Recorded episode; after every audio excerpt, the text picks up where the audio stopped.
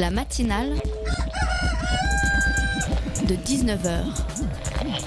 Et bah, c'est une émission qui parle de société, politique, euh, Culture alternative. On va aussi parler de sport, euh, de gens dans la rue. et l'actualité en règle générale. On va peut-être parler des corbeilles à linge pas en osier d'Auvergne. voilà, il y aura, il y aura des invités. Des sociologues, des invités chercheurs. Les invités ne diront que des choses intelligentes. Ça va peut-être s'étriper un peu de temps en temps, mais La matinale de 19h, du lundi au jeudi jusqu'à 20h sur Radio Campus Paris.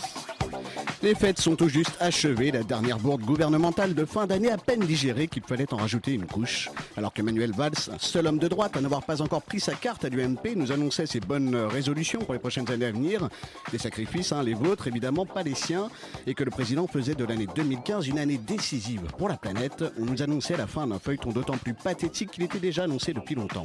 800 millions d'euros, c'est la somme que l'État, pardon, que vous, chers auditeurs, allez devoir payer pour l'abandon de l'écotaxe poids lourd. L'écotaxe, vous en souvenez sûrement, un grand classique de la politique écologique française, deux pas en avant, deux pas en arrière, deux reports, deux suspensions, avant que Ségolène Royal, la ministre de l'écologie, ressortie de derrière les placards, où elle officiait déjà en 93 d'ailleurs au même ministère, n'affiche clairement son refus d'une écologie punitive, euh, excite les taxes et toute la pénalisation financière. Des comportements nocifs pour la santé et l'environnement, excite le principe pollueur-payeur qui avait pourtant si bien montré son efficacité, à défaut de faire payer les mauvais élèves, ceux qui maintiennent des poids lourds sur les routes quand d'autres solutions peuvent être envisagées. Par exemple, c'est toute la classe, vous, chers auditeurs, qui est punie et qui contribuera, cerise sur le gâteau, au versement des 800 millions de compensations pour la rupture du contrat. Ça change les écolos, eux ils protestaient, ils menaçaient et puis finalement ils baissaient leurs pantalons. Euh, C'était le bon temps. Royal, c'est une autre tactique, hein, plus pernicieuse, double esquive, revirement, coup de pied dans ta face. Un peu comme la semaine dernière quand le ministère de l'écologie salue la hausse des tarifs de la SNCF et ce matin lorsque cette fois la ministre de l'écologie la critique. Tu parles d'une cacophonie à devenir schizo. Bref, au moins euh, la Ségolène ne se balade plus en sari indien en balançant des clochettes et en criant fraternité, fraternité, fini, la mystique c'est déjà ça. Encore qu'une ministre de l'écologie qui souhaite la gratuité des autoroutes et pointe la dangerosité du vélo, c'est pas forcément ce qu'il y a de plus rassurant. Non, non, j'en ai beaucoup parlé avec mon médecin. La vraie maladie de Ségolène Royal et de ce gouvernement socialiste tout entier, c'est la démagogie, c'est sûr, c'est certain. Bonne année sur Radio Campus Paris. La matinale de 19h, le magazine de Radio Campus Paris. Et au sommaire de cette émission, on s'intéressera à la jeunesse qui vote, parfois, parfois pas. Et pourquoi? C'est justement la question. Chaque scrutin est l'occasion d'évoquer leur abstention particulièrement élevée. Oui, mais voilà, souvent le constat s'arrête là et on ne cherche pas plus loin. L'ANASEJ, l'Association nationale des conseils d'enfants et de jeunes, a donc commandé une double enquête sur le vote des nouvelles générations. Bobo, Shaman Kun et Gauche Caviar, elle est de retour avec un nouveau spectacle. L'humoriste, scénariste et chanteuse Océane Rose Marie revient sur scène avec son One Woman Show, Chaton Violent. On vous en dit plus dans cette deuxième partie d'émission. Un autre grand retour, cette fois du pays lointain de l'oncle Sam, c'est celui de Fanny. Fanny, ses détails croustillants et ses potins du net, tout ce qu'il vous faut pour réussir une soirée entre amis. Et enfin, avec nous, tout au long de cette émission, Fiona, qui sera notre intervieweuse de choc. Je crois qu'en Belgique, on est complètement désintéressé de la politique et que ça se généralise même euh, jusqu'aux élections européennes. euh. J'ai le manque d'informations, donc euh, je sais pas trop en quoi ça concerne et j'en pourrais pas parler. Je trouve que le relais n'est pas très bien assuré, parce qu'on n'en parle pas du tout au cours, alors que c'est un thème général qui devrait être abordé, à mon avis, à tous les cours. Donc, euh, nous, on est pour. Maintenant, euh, ça se décline en différents avis en fonction du degré d'information, je dirais, de chaque étudiant. Cette élection, ça ne me dit rien. Je ne sais pas pour qui et pourquoi je dois voter. Il y a tellement de jeunes qui se plaignent. S'ils s'abstiennent, je ne pense pas que ça change grand-chose. Je crois que beaucoup de jeunes sont déçus par la politique parce qu'ils pensent que les choses ne bougent jamais. Et c'était un extrait d'un micro-trottoir réalisé par Euronews juste avant les élections européennes de 2009. Et tout de suite, on retrouve Frédéric Perrault et Damien Beaune. Frédéric Perrault, bonjour. Bonsoir. Vous êtes le délégué général de l'ANASEJ, hein, on l'a dit, l'Association nationale des conseils d'enfants et de jeunes, euh, une association qui a pour but de promouvoir la participation des jeunes à la décision et à la concertation locale avec les élus. L'ANASEJ, justement, qui est l'auteur de ce fameux rapport sur les jeunes et le vote. Et Damien Bonne, bonsoir. Vous êtes, bonsoir. Vous êtes docteur en sciences politiques et votre thèse a justement porté sur la socialisation politique des enfants, notamment dans les CME. Les CME, hein, c'est les conseils municipaux d'enfants que l'ANASEJ chapeaute au niveau national. Alors Frédéric Perrault et Damien Beaune, bonsoir. Euh, donc quand on parle des jeunes et de la politique, c'est souvent aussi en rapport avec leurs abstentions après et à la fin de chaque scrutin. Euh, vous avez commandé cette étude, dans quel but précisément? On avait déjà remarqué lors des élections présidentielles et législatives en 2012 qu'un des sujets qui préoccupait la classe politique en général, c'était l'abstention des jeunes au moment de ces élections. Et on a voulu voir, pour le coup, sur cette année 2014, sur des élections qui pouvaient être à notre avis, plus mobilisatrices comme l'élection municipale et moins mobilisatrices comme les élections européennes. Quels étaient les ressorts? Pourquoi est-ce qu'on votait sur l'une et pas sur l'autre? Euh, Et pourquoi est-ce qu'on pourrait, euh, enfin quels outils on pourrait trouver euh, pour qu'ils puissent voter un peu plus sur, sur ces deux élections? Et effectivement, on s'est aperçu qu'on a eu chez les moins de 25 ans 55% d'abstention aux municipales et on est arrivé à 73% sur les européennes. Donc il y avait effectivement un, quelque chose à creuser à ce niveau-là. Alors justement, très rapidement, est-ce qu'on peut revenir quand même préciser comment ça s'est passé pour mener l'enquête, la méthodologie, quel jeune, quel échantillon pour nos auditeurs? Donc on a euh, essayé euh, de suivre une cohorte de 1800 jeunes de moins de 25 ans. Euh, primo-votants donc qui votaient pour la première fois ou qui pourraient être amenés à voter donc dans, dans, les prochains scrutins donc on a commencé à 16 ans donc on a fait sur du 16-25 ans 1800 jeunes qu'on a suivis des élections européennes, des élections municipales, pardon, aux élections européennes. Donc ce sont les mêmes jeunes qui ont répondu deux fois au questionnaire et qui nous ont expliqué à travers ces deux questionnaires pourquoi est-ce qu'ils avaient changé ou pas mmh. euh, de, de pratique démocratique ou de pratique électorale. Donc vous avez fait appel à Civic Planet, qui est, euh, je cite, un incubateur de liens entre publics décideurs, créateur d'outils de consultation innovants et durables pour réaliser cette étude. Pourquoi eux, précisément? Bah Parce qu'on avait déjà eu l'occasion de, les rencontrer et on était plutôt d'accord, euh, et notamment avec euh, Michael Brutter, qui a été le directeur scientifique de, cette enquête et qui est professeur à la London Business School, qui travaille sur la question du comportement électoral des jeunes au niveau européen. on avait eu l'occasion d'avoir un échange plutôt intéressant sur, sur cette question-là et il nous avait éclairé pas mal sur ce qui se faisait dans d'autres pays européen. C'est aussi ce qu'on a voulu montrer euh, dans cette, euh, qu'on a voulu tester dans cette étude. C'est des choses qui se passent ailleurs, en Belgique, euh, en Écosse, en Autriche, voir comment est-ce que ça, comment est-ce que les jeunes réagissaient en France par rapport à, ces expériences-là ailleurs en Europe. le rapport fait plus d'une quarantaine de pages. Est-ce qu'on peut résumer un petit peu les, grandes questions auxquelles vous vouliez répondre à travers cette étude? Bah, Les grandes questions, c'était un, est-ce qu'ils vont voter? Deux, s'ils vont pas voter, pourquoi? 3, qu'est-ce qu'ils souhaitent faire euh, Oui, il ne faut pas que je tape sur la table. 3, euh, si euh, ne vont pas voter, qu'est-ce qu'il faudrait faire pour qu'ils aillent voter Et 4, parce que c'est quand même toujours intéressant, pour qui est-ce qu'ils vont voter? On était plutôt sur, sur ces registres-là de, questions.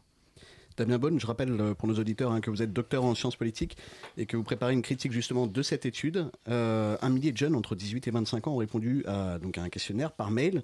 C'est une méthode que vous estimez adaptée?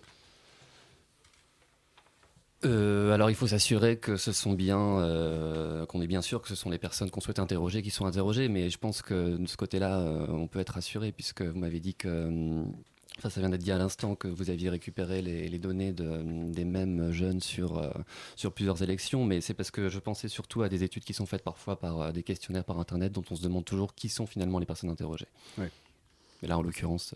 Et là, comment vous avez euh, sélectionné ces jeunes, entre guillemets? C'est-à-dire qu'il y a eu 1800 jeunes, vous avez euh, fait un appel à... Il y a eu beaucoup plus de jeunes que ça qui ont répondu, euh, mhm. donc c'est pas par mail, hein, c'est en ligne. Il y a eu beaucoup plus de jeunes que ça qui ont répondu. pardon, et qui nous ont permis ensuite de faire un échantillon représentatif de la population française en termes de sociologie, de provenance, etc. Donc ils ont accepté de suivre l'étude pour les, pour les deux tout élections. À fait, tout à fait. Et alors il y a une perte forcément, malgré tout, hein, euh, mais on avait un taux de, de, suite qui était de plus de 60% de tête, euh, donc euh, qui, nous permettait d'avoir quand même quelque chose de, représentatif. Mm. Donc c'est vrai que là-dessus, et c'est tout l'intérêt de travailler avec des scientifiques, donc des gens dont c'est le métier, et pas avec une institut, un institut de sondage qui va tirer une extrapolation de quand on dit, quand l'IFOP nous dit que vous avez 75% des gens qui votent pas, ils sont sur 1000, personnes, ils savent que sur ces 1000 personnes, il y en a 15% qui ont de 18 à 25 ans, et donc sur, ils vont faire 15% de ces 1000 personnes pour trouver un chiffre euh, qui sort d'on ne sait où. Là, on est sur une étude scientifique, on n'est pas sur un sondage d'opinion. hein. Mais là, du coup, vous avez aussi inclus des, des jeunes qui donc n'avaient jamais voté Tout à, à partir de 16 ans. Tout à fait. Donc, comment ça s'est passé? Par exemple, pour les premières élections, ils n'ont pas voté. Pour les deuxièmes, ils ont pu, suivant leur âge. Est-ce que vous avez fait deux tranches euh, d'âge bien précises ou est-ce que vous êtes vraiment resté sur euh, 16, euh, 25 ans? On est resté sur 16-25 ans avec quand même des questions spécifiques euh, qui ressortaient au niveau des, des 16-18 sur notamment le droit de vote à 16 ans, dont on a beaucoup parlé. Euh, Il y a eu même à un moment une ministre, Dominique Bertinotti, qui l'avait mis sur la table euh, euh, l'année dernière en disant bah voilà, c'est une bonne idée pour mobiliser les jeunes, on va faire le droit de vote à 16 ans. Globalement, tout le monde s'est prononcé contre, y compris les jeunes eux-mêmes. Et ce qui est intéressant, c'est que pour autant, dans tous les endroits où ça s'est fait, euh, ça a un réel impact sur, euh, sur euh, euh, la suite. C'est-à-dire que quand on commence à voter à 16 ans, on a plus de chances de continuer à voter que de commencer plus tard. Donc euh, il y, a- il y a quand même des, des choses là qui nous, nous, nous, nous questionnent malgré tout, même si on n'a pas d'avis tranché à la NACEJ sur le fait de voter à 16 ans ou de pas voter à Mhm. 16 ans. Mais on sait que là, il y a quelque chose à creuser malgré tout. Donc, à 16 ans, Damien, Damien Beaune, vous avez travaillé euh, donc, sur la socialisation politique des enfants. Est-ce que vous pensez qu'à partir de 16 ans, par exemple, euh, les idées euh, peuvent être dues, par exemple, à l'éducation qu'ils ont reçue de leurs parents? D'où vient leur idée de la politique? Oui, à 16 ans, les jeunes sont tout à fait capables de voter. Il faut se départir de l'idée que les, jeunes seraient dépolitisés. C'est souvent l'image qu'on a, l'i- l'idée que les jeunes seraient, parce qu'ils ne votent pas, parce que c'est vrai que, du moins, il faut distinguer en tout cas les primo-votants, donc ceux qui votent à une première élection, donc souvent euh, les 18-22 ans, de ceux euh, de leurs aînés immédiats, les 22-30 ans. Euh, les 18-22 ans, souvent, votent beaucoup pour leur première élection. Et les 22-30 ans, on, sont dans une période qu'on appelle de, de moratoire politique, où ils sont un peu en retrait de la vie électorale, du moins. Mais ce qui ne veut pas dire qu'ils sont en retrait. À cause des études. Pardon? À cause de quoi, justement? Pourquoi ils sont en retrait? Euh, bah, parce que euh, cette période est souvent une période euh, d'incertitude. Enfin, la jeunesse, c'est une période qui est caractérisée avant tout par de fortes incertitudes professionnelles, euh, familiales ou sentimentales, par exemple. Et la jeunesse aussi, enfin, on peut aussi peut-être donner quelques éléments de cadrage sur ce qu'est la jeunesse. Enfin, ce qu'on entend quand, quand on parle de jeunesse, c'est souvent aussi en fait une. Une période euh, qui s'allonge de plus en plus au point de former aujourd'hui un nouvel âge de la vie, euh, avec l'augmentation euh, des années d'études par exemple, et puis le fait que euh, maintenant les premiers emplois des jeunes sont souvent des emplois euh, intérimaires ou en CDD. Il faut souvent attendre euh, plutôt la trentaine pour être, euh, pour avoir les conditions d'une vie, euh, d'une vie autonome, plutôt que la vingtaine comme c'était le cas par exemple il y a une trentaine d'années où on était, on était dans un contexte euh, tout à fait différent. Donc la jeunesse c'est une période de transition qui est marquée euh, par des expériences de plus en plus complexes et euh, le fait de mettre la majorité à 16 ans, euh, oui alors évidemment euh, quand on parle de ça dépend ce ce qu'on entend par politique. Il se peut que euh, euh, les jeunes de 16 ans n'aient pas forcément les mêmes repères euh, politiques en termes institutionnels que peuvent l'avoir les adultes, mais parce que précisément ils sont moins intégrés à cette vie politique et ont un rapport à la politique moins institutionnel. Euh, Frédéric Perrault, qu'est-ce que vous en pensez Puisque vous dirigez du coup avec, euh, avec la NACEJ, vous mettez, euh, mettez en avant aussi, vous donnez une, une part acteur aux enfants euh, dans la vie politique, vous leur enseignez un petit peu ça aussi. Donc qu'est-ce que vous pensez de ça? Du droit de vote à 16 ans? Non, de ce que Damien Ah bon. Beaune vient de dire par rapport justement que la politique et les idées des, jeunes. euh, Alors, moi, je suis complètement d'accord. Et à la NACEJ, c'est effectivement ce qu'on promeut de- depuis, euh, depuis plusieurs années, hein, depuis 23 ans maintenant. C'est qu'à un moment, euh, un enfant, un jeune qui vit sur un territoire, il n'a pas une parole qui est plus importante que n'importe quel autre citoyen qui habite sur le territoire, mais il a une parole au moins aussi importante. Et en tout cas, il a un usage du territoire euh, que les élus et les décideurs publics devraient être en capacité d'entendre, euh, y compris faire évoluer leur politique publique en fonction de ces usagers que sont les enfants les jeunes. Lay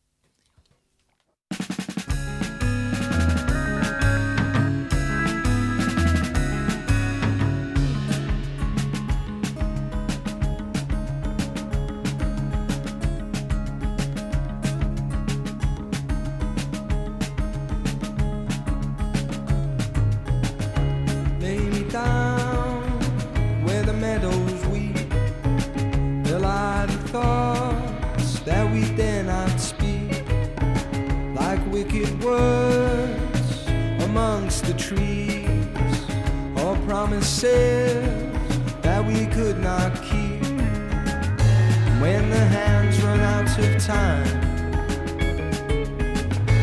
and the trumpet softly blows play a song inside my mind. Then I'll have to let it go. Winter came and broke our bonds, left us here with nowhere to belong. Years go by, wrapped in a coat of blue. Snow fell down upon the avenue. When the hangman raised the gallows,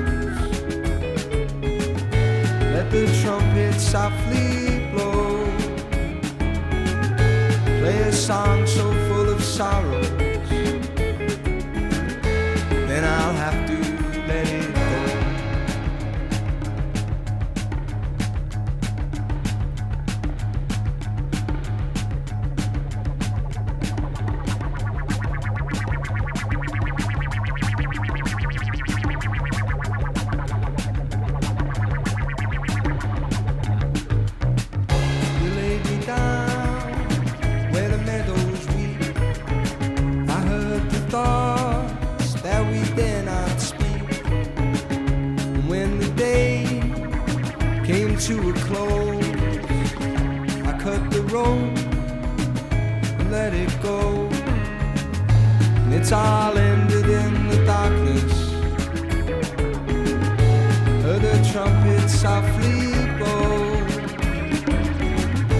Play a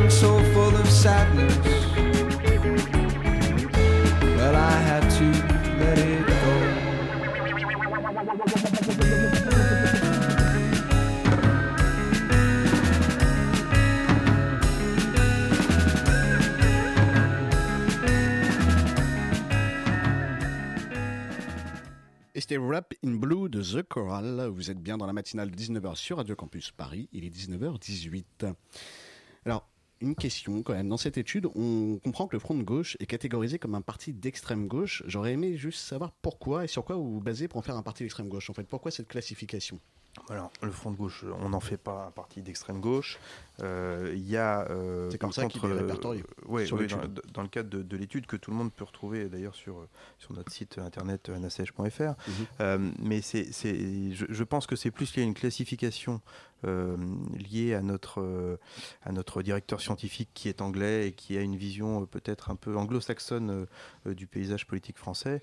Mais de, de- de mon point de vue en tout cas et du point de vue de la NACEG, je, je ne dis pas que le Front de gauche est un parti d'extrême gauche comme, comme ça peut être effectivement inscrit là-dessus. Et cette vision anglo-saxonne, vous trouvez qu'elle correspond, vous, la- au paysage politique français?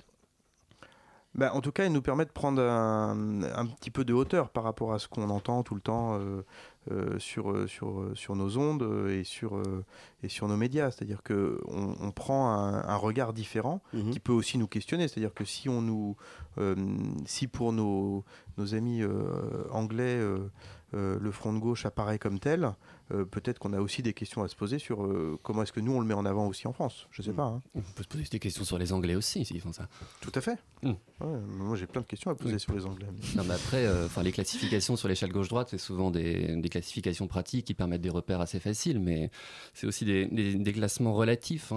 On, on peut considérer que le front, le front de gauche est d'extrême gauche si on est à l'UMP, et si on est au NPA, on considère que le front de gauche est un parti de droite. Et inversement, on peut considérer que l'UMP est un parti d'extrême droite quand on est au front de gauche, et, euh, et que le NPA est juste un peu de gauche. Quoi.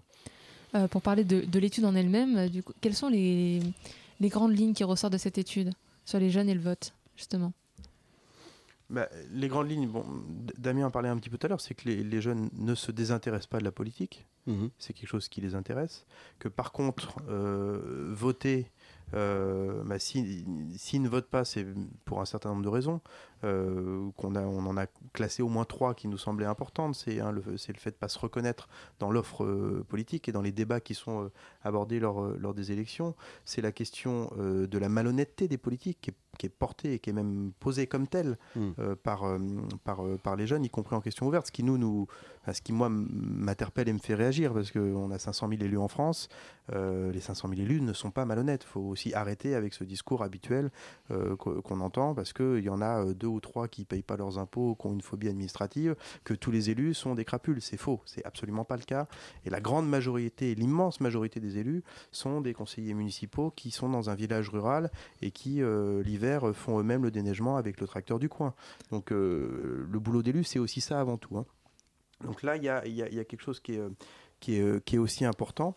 Et la, la, la, troisième chose, c'est aussi d'avoir une, un, un rapport euh, plus direct aussi avec, euh, avec le politique. C'est ce décalage. Euh, Et l'impression de ne pas être pris en compte pour les jeunes Oui, tout à fait. De ne pas être entendu. C'est que les, sujets qui les préoccupent, leur, leur vie quotidienne n'est pas mhm. abordée. Ils, ne, ils, ne, se sentent pas considérés comme des citoyens en fait. Ni considérés, ni concernés par les sujets dont, dont, dont les élus, et, enfin, qui sont abordés lors des élections. Est-ce qu'il n'y a pas aussi un problème de rajeunissement de la classe politique? C'est vrai que quand on est jeune, qu'on voit la moyenne d'âge de nos élus, on peut se poser certaines ah, questions. on peut comprendre qu'il y a un décalage quand même. Si vous n'êtes pas un homme blanc quinquagénaire, vous avez assez, voilà. sexagénaire, vous avez, malgré euh, les lois sur la parité, il y a quand même assez peu de chances pour euh, devenir élu. Et encore plus, euh, effectivement. Est-ce qu'au niveau de l'âge, peut-être même au niveau social, vous vous pensez pas qu'il peut aussi y avoir un décalage qui joue euh, dans la volonté, la motivation pour euh, participer à la vie démocratique? suis pleinement persuadé, et c'est pour ça que dans les choses qu'on a testées autour du mandat unique, autour euh, de, du non-cumul des mandats, quand je parlais de mandat unique, c'est dans le temps, hein, autour de, l'instauration de quotas, enfin toutes ces choses-là ont été testées, c'est parce qu'il y a un vrai problème, il y a quelque chose qui est bien pointé comme un problème, c'est qu'on ne se sent pas forcément représenté par l'homme blanc et narc génère, c'est sûr. Oui, je pense que ce qui est important de dire pour compléter ce qui en a dit, c'est que là, on parle de la jeunesse parce que euh, l'émission est consacrée à ça, mais aujourd'hui, c'est mm. un Français sur deux en général qui dit euh, n'avoir confiance ni dans la droite ni dans la gauche pour, euh, pour gouverner.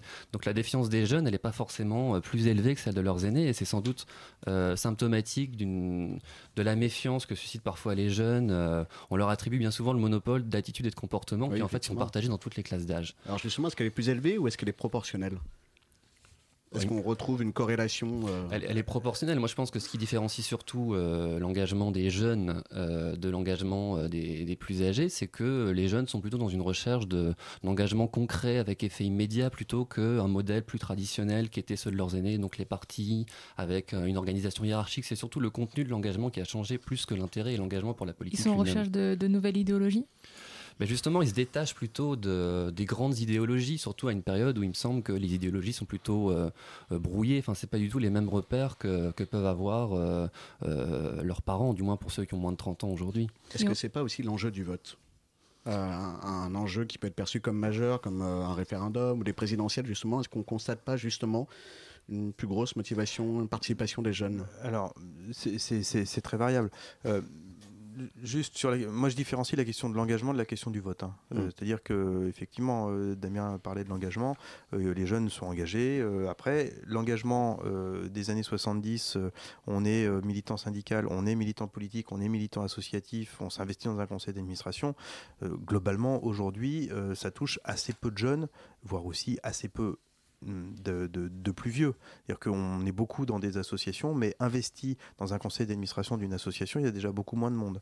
Hein. donc euh, ça ne touche pas que le politique, ça touche aussi le monde syndical et, le monde associatif. Et là, je pense que c'est les pratiques démocratiques à l'interne de ces mouvements euh, qu'il faudrait questionner pour mmh. euh, bah, peut-être faire évoluer les choses et les rendre un peu, un peu, plus, un peu plus sympas.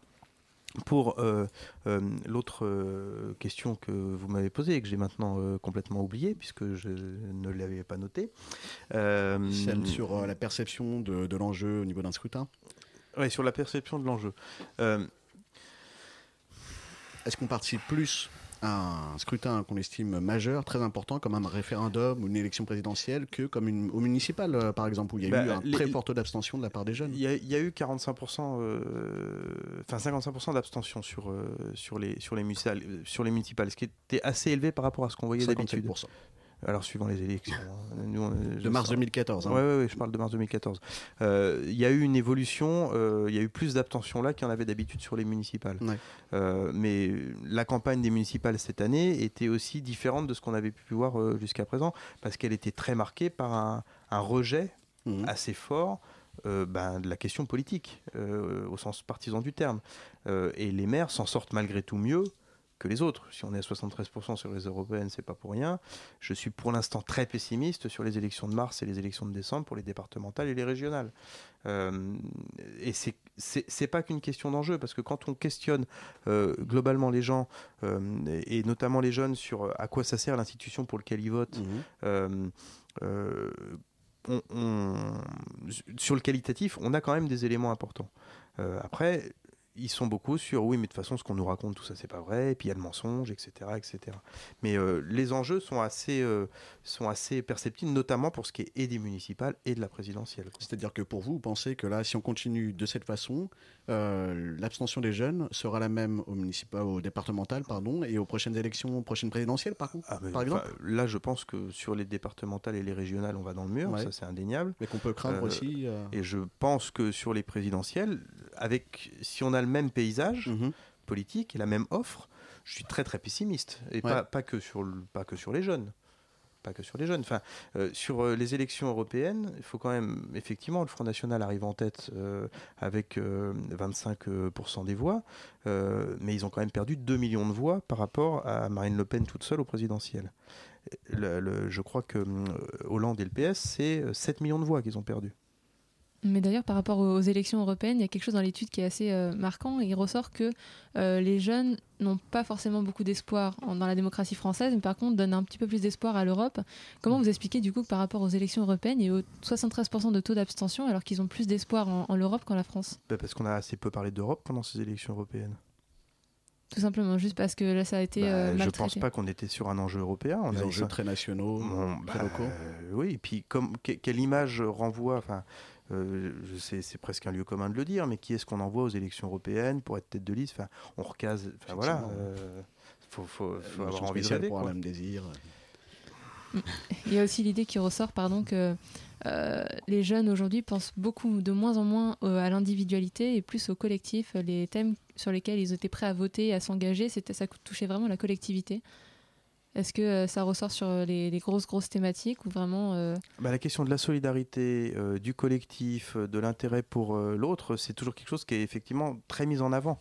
Et, vous voyez au niveau de, notamment du dispositif service civique, le fait de faire quelque chose pour les autres, pour le collectif, c'est très très valorisé. C'est très valorisé. Damien, Damien Bonne, vous vous retrouvez dans cette analyse? Euh, oui, en partie. Euh, moi, je trouve qu'on est peut-être un peu trop centré sur le. Enfin, en même temps, l'étude porte sur ça, mais sur la question du vote. Et je pense qu'il ne faut pas, mais ça a été précisé, il ne faut pas euh, confondre rapport au vote et rapport aux politiques plus généralement. Moi, je pense même qu'on peut renverser la perspective et se dire que la moindre participation des jeunes est plutôt le signe de leur grande lucidité politique, puisque globalement, le contexte, le contexte de socialisation des jeunes depuis une trentaine d'années, il n'est pas vraiment favorable à s'intéresser, à légitimer des institutions dans lesquelles ils sont très rarement euh, très rarement gagnant. Donc, euh, Est-ce que pour autant ce désintérêt équivaut à une lucidité politique? Mais c'est pas un, désintérêt. Enfin, je, on peut très bien être abstentionniste et être très concerné. Moi, je préfère à la limite quelqu'un qui, qui ne vote pas et qui se sent très concerné par la politique que quelqu'un qui vote par obligation, par convention, parce qu'il va se faire engueuler, parce qu'il vote pas. Mhm. Euh, voilà, le, le vote est motivé par un ensemble de choses qui sont pas forcément de la politisation, en fait on, voit beaucoup de, beaucoup de gens, et on l'a vu beaucoup aux européennes, hein, hmm. euh, et y compris dans euh, des milieux comme les nôtres, avec euh, des, jeunes très investis, très impliqués, y compris sur leur quartier, y compris sur leur territoire, qui sur les européennes ont dit non, moi j'y vais pas hein, ce coup-ci, hein, je, vois, vois pas l'intérêt. Juste, je ne vois pas l'intérêt. Et pour autant, ils étaient très impliqués. Damien Bonne, François Hollande avait placé donc, au centre de sa campagne décrété la priorité jeunesse au niveau de son action gouvernementale. Est-ce que pour vous, c'est quelque chose qui a été respecté? Bah, il a défini beaucoup de priorités, François Hollande, pendant sa campagne. Moi, euh, moi, j'ai pas l'impression qu'il y ait spécialement une politique à, destination de la jeunesse qui soit euh, euh, très visible ou très convaincante. non, moi, je n'ai rien à dire là-dessus sur François Hollande et sa politique. Mais moi, je voudrais continuer sur l'idée que il y a une déception de la part de la jeunesse. Oui, certainement. il faut voir ce que, voilà, qu'est-ce que, qu'est-ce que François Hollande fait au nom de son électorat de gauche? Qu'est-ce que François Hollande fait au nom de tous les jeunes qui ont voté pour lui? Mm. Moi, je pense qu'il y a une grande déception, comme ça avait certainement été le cas en 80. Moi, j'ai pas connu cette époque, mais il faut croire qu'à chaque fois que le, le, PS est élu euh, à la présidence de la République, il y a une, euh, une déception qui est à la hauteur de l'attente que ça a suscité euh, initialement. Et qui peut être à l'origine de cette abstention. Et qui peut être à l'origine de cette abstention, parce que forcément, quand on, est, euh, quand on fait croire, quand on fait miroiter un ensemble de, de, changements qui n'arrivent jamais, quand finalement on est élu sur une politique de gauche et qu'on met en place une politique euh, euh, qui s'aligne sur celle du, du MEDEF, bon, c'est compliqué de, de, trouver des repères. voilà, surtout quand on entre dans la vie, dans la vie électorale, il y a une espèce de décalage entre des vieilles institutions qui, voilà, qui appelle à voter pour voter et, euh, le fait que euh, finalement on fait peu de cas de la perception des jeunes, de leurs, de leurs aspirations. Et euh, voilà, on est dans un contexte où finalement on a l'impression que on ne sait pas vraiment où est le pouvoir. Enfin, c'est difficile pour les jeunes de se retrouver. Est-ce que le pouvoir, il est, il est vraiment à l'Élysée ou est-ce qu'il est dans les institutions de l'Union européenne, à Francfort, à Bruxelles? Est-ce qu'il est dans les institutions monétaires, au FMI Est-ce qu'il est, est-ce qu'il est dans les agences de notation? C'est très compliqué de s'y retrouver. Donc, ça peut expliquer en partie un désintérêt qui me paraît parfois bien légitime. Et malheureusement, la fin approche. Frédéric, euh, Frédéric Perrault, merci d'avoir répondu à notre invitation. Vous le disiez tout à l'heure, on peut retrouver ce rapport en ligne sur votre site Tout à fait. Sur le site euh, euh toute l'étude est disponible aujourd'hui. Sur le monde, euh, et sur le monde.fr, bien sûr. Il y a eu plusieurs et même le Figaro.fr aussi. partout. Damien Beaune, merci à vous. On peut également vous retrouver en ligne, je crois, sur votre, blog, sur votre blog, sur Mediapart et sur Twitter. Aussi, sur Twitter également. C'est ça. Eh bien, nous allons marquer une petite pause musicale et nous allons nous retrouver juste après.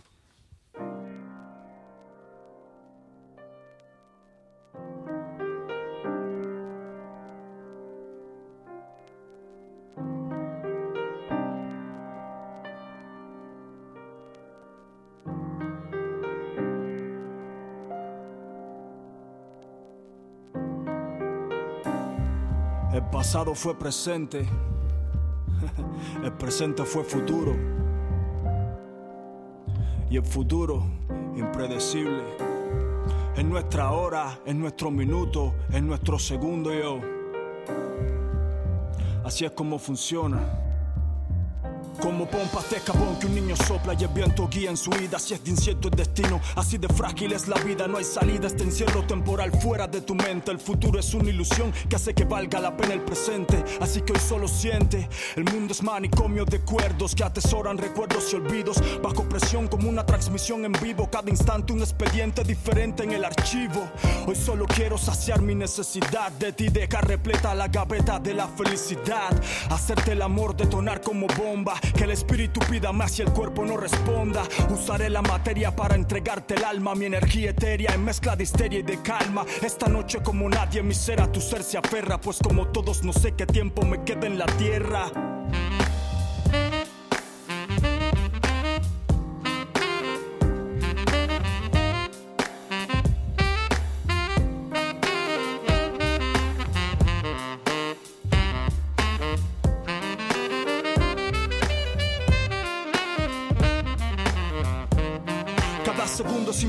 Donde quiera que estás. Allá la esencia de tu luz, nuestra existencia es un flash de cámara. Y luego, ¿qué pasó?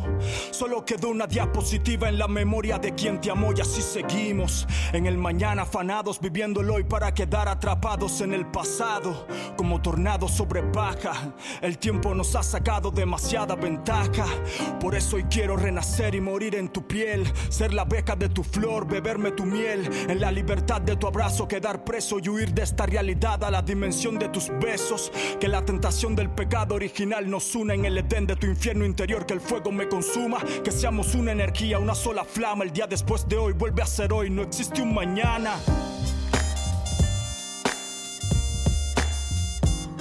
No doubt. Stay back,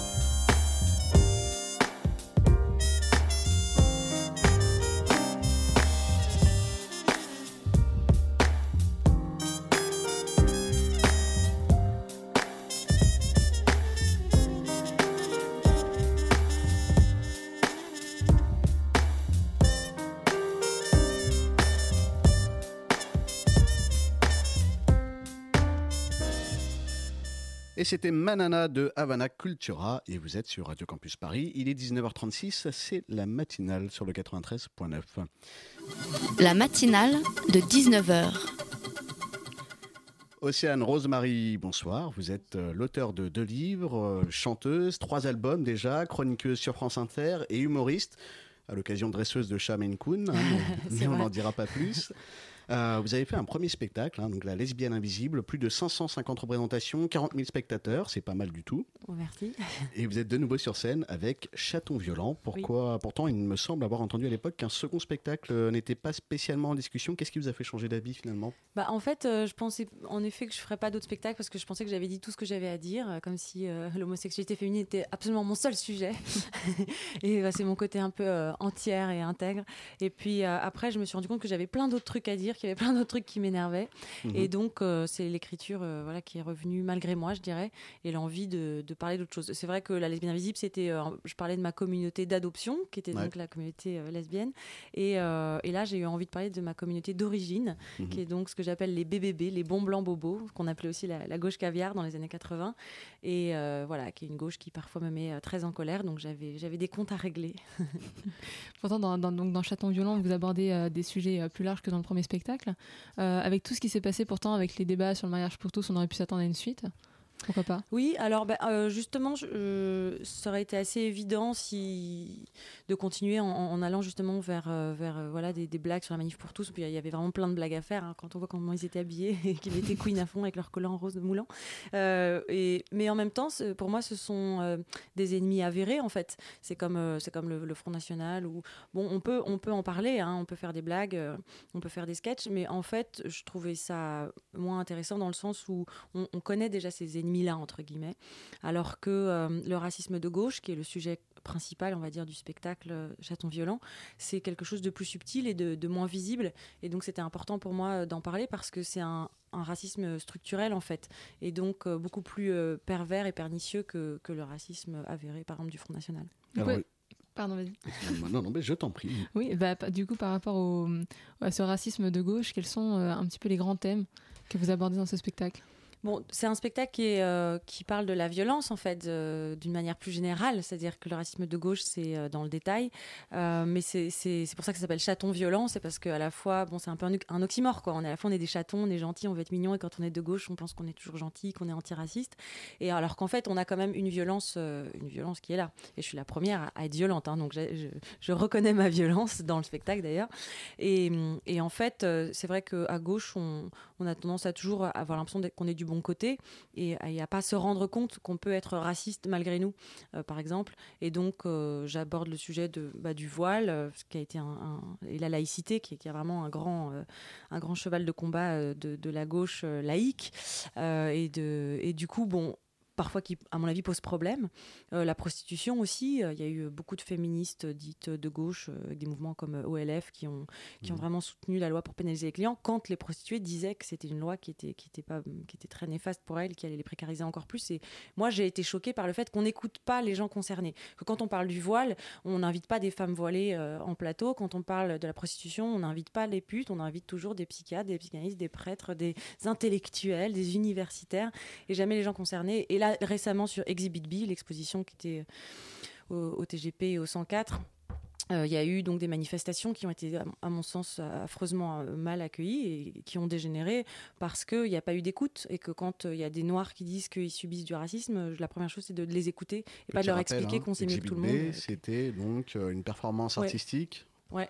Au départ. hein, donc, euh, Avec des noirs qui étaient donc en- enchaînés dans, et dans des cages notamment pour dénoncer le racisme. Et l'esclavage. et l'esclavage et, euh, et les eaux et les eaux humains. Donc c'était évidemment une démarche antiraciste, Mhm. mais qui a été euh, dans la façon dont ça a été organisé et structuré à Paris, euh, parce qu'il n'y a pas eu de rencontre avec l'artiste, parce qu'il n'y a pas eu une écoute en fait des mouvements noirs, notamment la lutte anti-négrophobie. Ouais. Ils n'ont pas été reçus, ils n'ont pas été écoutés, et donc ils se sont mis à manifester et à gueuler, ce qui était tout à fait légitime à mon sens, parce qu'ils demandaient à ce qu'il y ait un dialogue. Mhm. Donc moi, j'ai jamais dit qu'il fallait interdire cette expo, mais en tout cas que ce dialogue soit possible. Et ça, c'est des choses qui pour moi sont, sont très violentes et sont aussi euh, des problèmes de fond qui viennent de la gauche aussi, qui dit maintenant attendez, on est le TGP, on est antiraciste, on sait très bien, on sait mieux que vous en fait. Donc ah, mais non, mais ta gueule le noir, on sait mieux que toi ce que c'est le racisme. Pour moi, ça c'est des attitudes qui sont insupportables. Ouais, D'ailleurs, vous en avez parlé déjà dans une dans une interview euh, il y a quelques jours en disant que le racisme de gauche avait commencé déjà à l'époque avec euh, touche pas touche pas, mon touche pote. pas mon pote. Oui, oui, touche pas mon pote. C'est déjà rien que le titre pour moi, il est tellement condescendant, il est tellement euh,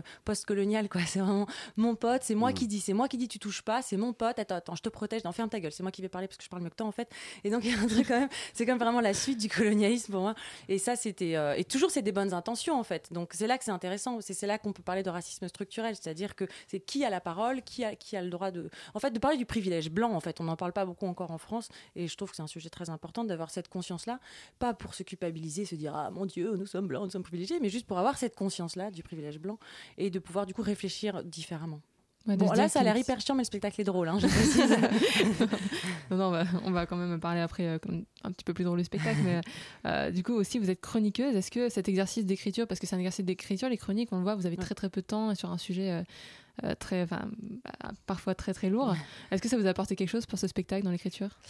Euh, où, en fait, ça a empiré mes défauts, qui est que à chaque fois que j'étais sur France Inter, je me faisais engueuler parce que je parlais trop vite, et je dis ouais bon bah j'en ai marre qu'on m'engueule et de ralentir, donc je vais faire un spectacle où je parle encore plus vite. du coup, j'ai un, un premier sketch où, qui est un peu comme une performance où je parle vraiment vraiment vite parce que ça, ça, ça me fait rire et que Très vite. Ouais, très vite. J'aime bien. Mais j'essaye quand même de ralentir malgré tout. On m'a encore engueulé. Non, mais c'était bien France Inter parce que ça m'a permis de rencontrer euh, plein de gens que j'aurais jamais rencontrés euh, ailleurs, des invités voilà euh, euh, que moi j'avais pas choisi, que je connaissais pas forcément. Pouvoir dire à Béatrice Dalle qu'elle vous faisait extrêmement peur. je Voilà, crois, de pouvoir d'ailleurs. dire à Béatrice Dalle qu'elle me faisait peur. Et, euh, et, et ça, c'était super parce que du coup, ça m'a permis aussi de construire ma réflexion et aussi mon militantisme, justement. Par exemple, en étant dans l'émission Les femmes, toute une histoire de Stéphanie Duncan, qui est censée être féministe, où on était censé recevoir des féministes et où j'étais pas forcément d'accord avec euh, ce que pouvaient dire les, les invités. Donc, on- voir qu'il y avait. Être féministe, ça veut dire beaucoup de choses et, ou pas grand chose, et qu'on peut ne pas être d'accord entre nous. Il y a une dimension militante dans vos spectacles?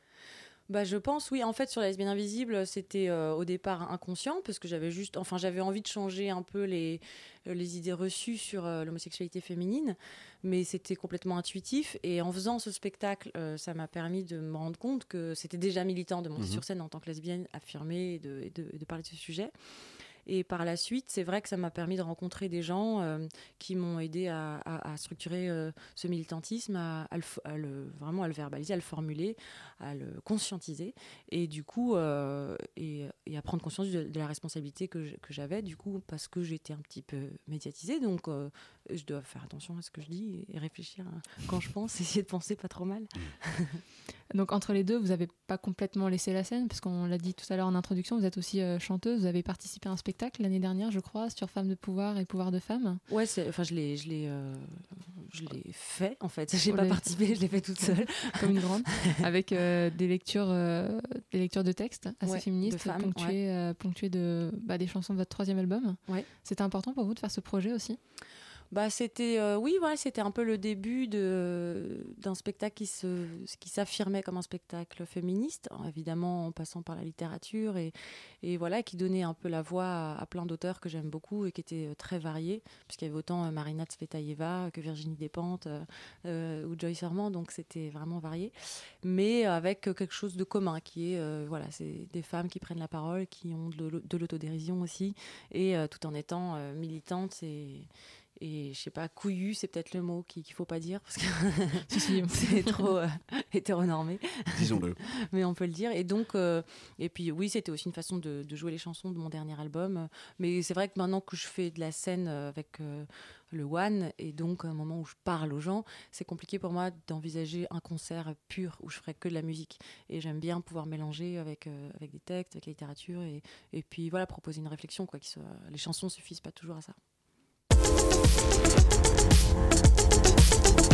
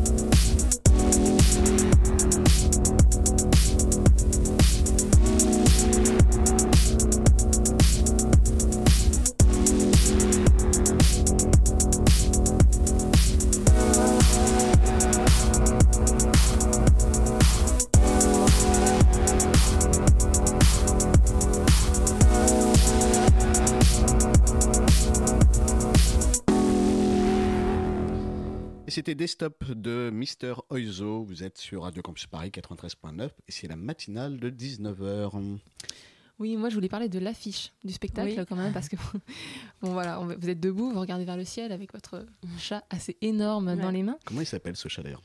Il s'appelle Froustinette. Ah, c'est Froustinette, c'est le Maine Coon.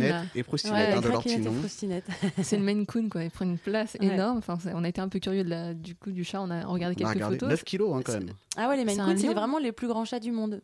Mm. Et c'est ce que je raconte dans le spectacle, que je, je, nous, on ne le savait pas quand on l'a pris.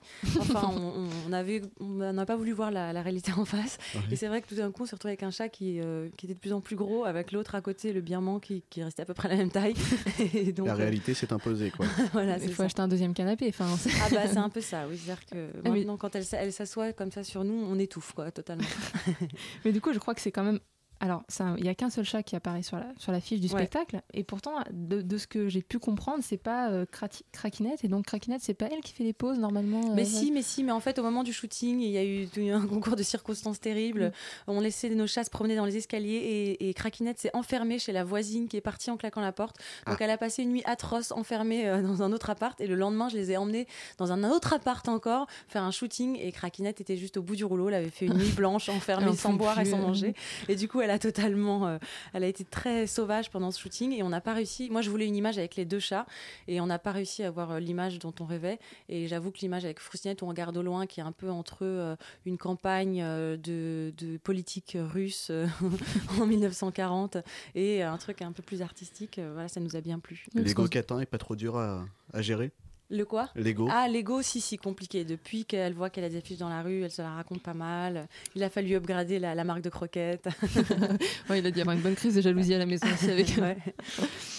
Et euh, bah, du coup, bah oui, parce que est-ce qu'on peut parler de votre vénération des chats sur les réseaux sociaux ou ça, euh, c'est tabou, on n'en parle pas trop Oh bah c'est sur les réseaux sociaux, on peut Ah, bon, faut Instagram, assumer. hein. euh, Non mais c'est vrai que j'ai découvert euh, Instagram et je voyais pas pourquoi je posterais autre chose que les photos de mes chats, qui sont quand même absolument magnifiques et que après tout, puisque j'avais été contaminée euh, par cette espèce de mouvance euh, euh, de de- d'adoration des chats, il fallait que j'aille au bout du truc et que, que je poste des photos de mes chats. Est-ce qu'on peut les voir sur scène, les chats? Non, heureusement, non, j'en suis pas encore là. Je fais grands pas absents encore pour un- l'instant, ouais, ouais. hein. Mais euh, il y a un sketch qui leur est dédié, donc euh, quand même, euh, je, je fais tout pour les, les imiter au mieux. Oui, parce que Tristan, tu croyais pas à la taille du chat. euh, Ben non, non, non. euh, avant d'aller voir sur internet, euh, avec toute la rédaction d'ailleurs de la radio, hein, on a découvert, on a tapé chat Maine Coon, Ah et puis ouais, là, ouais. on a vu cette espèce de, de De tigre, monstre. de lynx. Ouais, hein, ça. Ouais. Vous pouvez faire des tractions avec, on voyait des gens qui les portaient à bout de bras, 9 Exactement. kilos quoi. Ouais, ouais, ça peut aller assez loin. Je vous avoue qu'on a été assez impressionnés. hein. Et le spectacle actuellement, ça, vous faites salle complète pour le moment Oui, c'est complet tous les, tous les soirs. Où, enfin, pour l'instant, je joue que le mardi et le mercredi. Donc, Sauf la semaine prochaine, je crois, lundi soir. Et là, oui, euh, on a rajouté dimanche, lundi. On est quasiment déjà complet aussi tous les soirs euh, de la semaine prochaine. Mais c'est chouette, ouais, c'est c'est chouette que le public euh, accueille ce spectacle. Moi, j'avais un peu peur euh, aussi parce que je pensais que les, les fans de la lesbienne invisible ne seraient pas forcément sensibles à, à ces sujets-là. Mhm. Et puis apparemment. Ça va, ça, ça leur plaît aussi, et, et puis ça touche d'autres gens aussi. Euh, c'est vrai que tous les gens qui sont un peu parisiens, un peu bobos, un peu jeunes, euh, donc Ça on les est fait beaucoup. rire Ça les fait rire. Alors peu, ce qui est marrant, j'ai- vu il y a deux niveaux en fait. Il y a ceux qui, qui me disent ah mais attends mais je vais t'envoyer des potes, c'est trop eux et tout. Et moi je les regarde, je suis là mais non mais c'est toi mec. T'as pas vu que ça parle que de toi ce spectacle? Et qui sont encore dans le déni comme ce truc de, de bobo, tout le monde se le refile genre non non c'est pas moi c'est l'autre. Et il y a ceux qui sont au niveau au-dessus euh, qui ont vraiment pris conscience de, de leur boboïtude Mhm. et qui eux disent ben putain tu m'as pété les dents. Mais on a rigolé. sur eux Voilà, maintenant. qui retravaillent sur eux. Et le spectacle, vous avez prévu de le faire euh, en province également ou Oui, oui, j'aimerais bien. Après, il y a juste un problème qui est que, on, on- enfin un problème qui serait un bon problème s'il a lieu, c'est le tournage de- du long métrage, qui est la Mhm. suite de, de La lesbienne invisible, euh, qui est prévu à l'automne. Donc, si on, on arrive à faire euh, à faire le film dans les dans les temps, euh, je devrais faire une pause du coup du spectacle. Et donc, c'est compliqué de déjà prévoir des dates de tournée. Alors qu'il y a le tournage. Vous allez Donc- jouer dans le film? Donc je vais jouer dans le film et le co-réaliser avec euh, Cyprien Vial, qui lui-même a son premier long métrage qui s'appelle Bébé Tigre et qui sort le 14 janvier et que je vous encourage vivement à aller voir. C'est noté. On ira. Donc euh, voilà, La lesbienne invisible, c'est c'est un concept assez particulier, hein, c'est des concerts littéraires. C'est des Est-ce qu'on concerts. peut résumer ça comme ça Des concerts littéraires, la lesbienne invisible? Bah non. Pourquoi la lesbienne invisible C'était juste le, le- le spectacle? De pouvoir. chantez, non, ah oui, vous parlez de ça. femmes de, de pouvoir. Oui. Oui, oui. Bah ça, c'est ça, ça c'était un spectacle quoi que j'ai fait qui mélangeait euh, donc littérature et musique, mais qui tourne plus actuellement. Pour l'instant, c'est juste Chaton violent à la Mhm. Comédie des Boulevards, tous les mardis et mercredis, et euh, j'espère bientôt euh, en province. Mais du coup, ça sera peut-être que à partir de, de 2016, de- du printemps 2016. Et là, on va voir. On va essayer de faire quand même quelques dates avant juin en province, euh, au moins bah, à Marseille, parce qu'il y a un long sketch sur Marseille. Oui, il y a une, une running joke sur le. Pas-de-Calais, donc j'ai un peu peur d'aller jouer à Lille, mais il faudra bien le faire. et puis, puis, puis voilà, puis à Toulouse, enfin dans, dans quelques villes, j'aimerais bien, j'aimerais bien jouer dans les grandes villes en tout cas. Pourquoi la cagole d'ailleurs? La Cagole, bah, moi j'ai vécu 10 ans à Marseille, donc euh, je, je l'ai quand même bien fréquenté. Et donc euh, j'avais envie de faire en fait un, ces portraits de, de Parisiens qui sont partis, et dont j'ai fait partie, hein, euh, en Mhm. conquérant à Marseille, genre euh, ouais, on va, on va tout leur apprendre, quoi, on va tout leur expliquer. Et les Marseillais ils sont genre on a trop pas besoin de vous, quoi, gros bouffon. Et donc il y a une espèce, bon, il y a toujours une guerre Paris-Marseille, mais ce qui est, Ouais. ce qui est marrant, c'est aussi euh, les Parisiens qui sont partis, genre sans s'en rendre compte, mais un peu en conquérant quand même. Mhm. Et en fait, qui sont revenus la queue entre les jambes parce qu'ils n'ont jamais réussi vraiment à s'intégrer, que les Marseillais sont pas si accueillants que ça. Et ils sont entre eux aussi, comme, bah, comme les Parisiens, comme plein de gens. Mais, et, et donc, euh, voilà, il y a eu beaucoup de- d'idéaux euh, qui se sont euh, fissurés, je dirais. Et vous donc, êtes j'ai- revenu bah, Moi, je suis revenue pour mon travail aussi, mais c'est, c'est- je pense aussi que oui, il y a eu un truc où c'était pas si facile en fait de s'intégrer à Marseille. Vous y êtes resté combien de temps? Euh, 10 ans. Et du coup, en 10 ans, est-ce qu'il y a ce côté, parce que nous, les Parisiens, il y a le côté cagole euh, marseillaise, et les, sur les Parisiens, il y a cagole parisienne aussi, j'imagine euh, Ah, la- ah bah oui, oui, bien sûr. Ouais, ouais, ouais. C'est plus Euh, Pintade, là, pour le coup, euh. ouais, voilà, c'est ça. Elle a, elle, a, elle a pas le même accent, mais bon, le fond, euh, le fond est commun. Océane Rosemary, ça va être la fin de cette interview. On espère euh, vous revoir très vite. Bah, vous étiez déjà venu d'ailleurs en 2010 Mais oui, dans nos studios. Plusieurs fois, je m'en souviens. Est-ce qu'on peut rappeler très rapidement pour nos auditeurs les prochaines dates Où est-ce qu'on peut vous retrouver? Oui, donc c'est à la Comédie des Boulevards, tous les mardis et mercredis à 20h, euh, au métro Grand Boulevard. Voilà, j'espère que le rendez-vous est pris. Radio Chaton Campus, violent. Chaton violent. Ouais, il faut vite prendre les places, apparemment, ça part très très Ça vite. part Ouais, très faut vite. prendre un peu à l'avance. ouais. Et à Radio Campus Paris, on y est allé et vraiment, on vous le recommande. Merci beaucoup. La matinale de 19h. Le magazine de Radio Campus Paris. Du lundi au jeudi jusqu'à 20h. Et nous aussi, nous avons notre chaton violent au sein de la rédaction. Elle Ah, nous a- merci. Je t'en prie. Elle nous a bien pourri nos vacances de Noël avec ses photos à New York. Salut Fanny. Salut Alors déjà, je suis désolée, je suis complètement essoufflée, car j'ai décidé qu'en 2015, je prenais de bonnes résolutions. Ah. J'allais me mettre au sport. Du coup, j'ai fou- j'ai fait un footing juste avant de venir. Donc voilà, excusez-moi, je suis un petit peu essoufflée. Bien, je vous ai manqué ou pas pendant ces vacances? Beaucoup. Oui, un peu, jusqu'à ce que tu postes des photos. ouais, ouais. Ah ouais, ouais, ça- quand même, là. Parfait, écoutez, ça me met en joie. Donc, que s'est-il passé sur le web pendant que nous étions en vacances, n'est-ce pas? Ça. Tout d'abord, il faut savoir que le mot le plus utilisé sur Internet en 2014, est-ce que vous savez ce que c'est? Est-ce que vous avez une petite Non. idée? Non, je dirais pas chaton. Ouais, je- Non, pas chaton, mais presque. C'est un emoji pour la première fois. En fait, c'est le, le emoji cœur. Vous savez, un petit smiley. Mhm. Je suis complètement essoufflée, je vais mourir. Euh, en fait, c'est la première fois que ça arrive. C'est une entreprise texane qui s'appelle le Global Language Monitor qui fait ces études-là. En fait, ils ont des petits logiciels qui analysent les mots. Je vais décéder. Et donc, pour la première fois, c'est un smiley qui a été utilisé plus d'un million de fois par jour en 2014. Donc, c'est quand même Pas mal. assez merveilleux. Les gens s'aiment. Hein, il faut savoir que le deuxième mot le plus utilisé, c'est un nom propre, c'est Ebola. Donc, ça, c'est un peu moins joyeux. Un peu. Et que le slogan le plus utilisé, c'est Hands up, don't shoot? Ça vous dit quelque Ouais, chose? Ouais, Ouais, Effectivement. On lève les mains en même temps. hein. Ah, c'est ça, c'est le, le slogan utilisé pendant les, voilà, pendant les manifestations de, contre, enfin, de Ferguson. Voilà, ensuite, je continue à décider. Respire, respire, c'est bon, t'as t'as du temps là. vois, regarde, pour une fois, t'as 5 minutes, t'as le temps. Vas-y, Alors, respire. Deuxième nouveauté de ce qui s'est passé pendant les vacances, c'est une application hein, qui, qui est faite pour les gens qui ont passé un nouvel an trop arrosé. Ça s'appelle Flash Gap. Est-ce que ça vous dit quelque chose?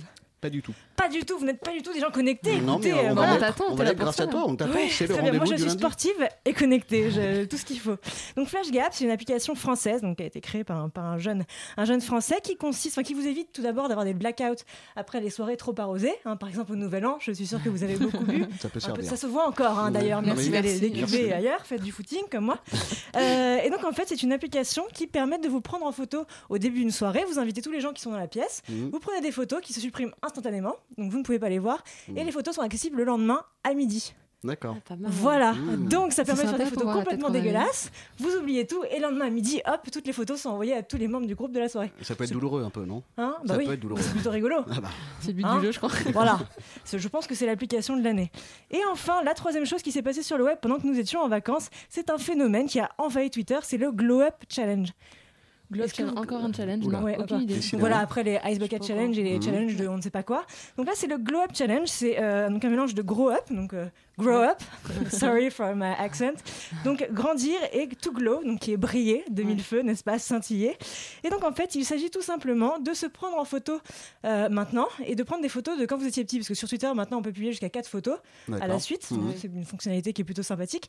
Et donc ça consiste à prendre des photos de vous quand vous étiez petit et dégueulasse, voilà. Ensuite adolescent avec des boutons Mhm. et maintenant montrer à quel point vous êtes beau. Donc en fait, c'est la revanche quoi. des enfants moches. Mhm. Voilà, ça s'appelle le Glow Up Challenge. Donc si vous voulez participer, hein, moi personnellement je ne l'ai pas fait parce que j'ai la même tête depuis, euh, voilà, voilà, ça ne s'est pas arrangé. Mais bon, vous pouvez jouer au Glow Up Challenge, c'est un peu moins risqué que le Ice Bucket Challenge. La petite nouveauté de YouTube cette année, c'est la possibilité de créer des gifs animés. Donc voilà, ils essayent, je pense, de se replacer sur le marché par rapport à Vine. Donc vous savez, les petites vidéos de 6 secondes qui sont en train de faire un carton et aussi par rapport au, au player intégré de Facebook qui est aussi en train de cartonner par rapport aux vidéos sur YouTube. Vous voyez maintenant sur Facebook, euh, les Ouais, vidéos ouais. se lancent toutes seules. Donc voilà, je pense qu'ils essaient de rivaliser avec ça et de plus en plus, avec vos vidéos, vous pourrez faire des petits gifs animés, voilà, qui vous permettront d'animer vos communautés avec des vidéos de vous de dansant chats, tout de en soirée chats, ou de bah chatons voilà. violents. Ou pas violents. ou de moi en train de faire du footing. Voilà. Bah, écoute, Vu c'est ton état, euh, je suis pas sûre.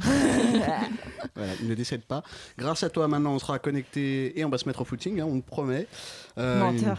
Ouais. Bon, peut-être. On verra. On attendra. En attendant, on va recevoir tout de suite pièce détachée. Pièce détachée, je crois, qui est déjà dans le studio. Salut. Oui, on vient d'arriver. Bonsoir à tous. Ça Alors, bien passé, bah écoute, première euh, plutôt bien. euh, Ouais. Le retour dans les studios. Plutôt bien, ouais. Écoute, euh, nouvel an un peu dur, mais, euh, mais voilà, c'est bon. bah. Pas flash gap, c'est pour ça Ah bah non. On avait décidé de revenir aux fondamentaux là, pour commencer 2015. Ah. On remise un peu nos classiques avec François Ancillac, qui est le directeur du théâtre de l'Aquarium. Ouais. Et qui met surtout en, en scène une pièce de Corneille, Place Royale. Mhm. C'est dans son théâtre et euh, on va tout de suite sur Radio Campus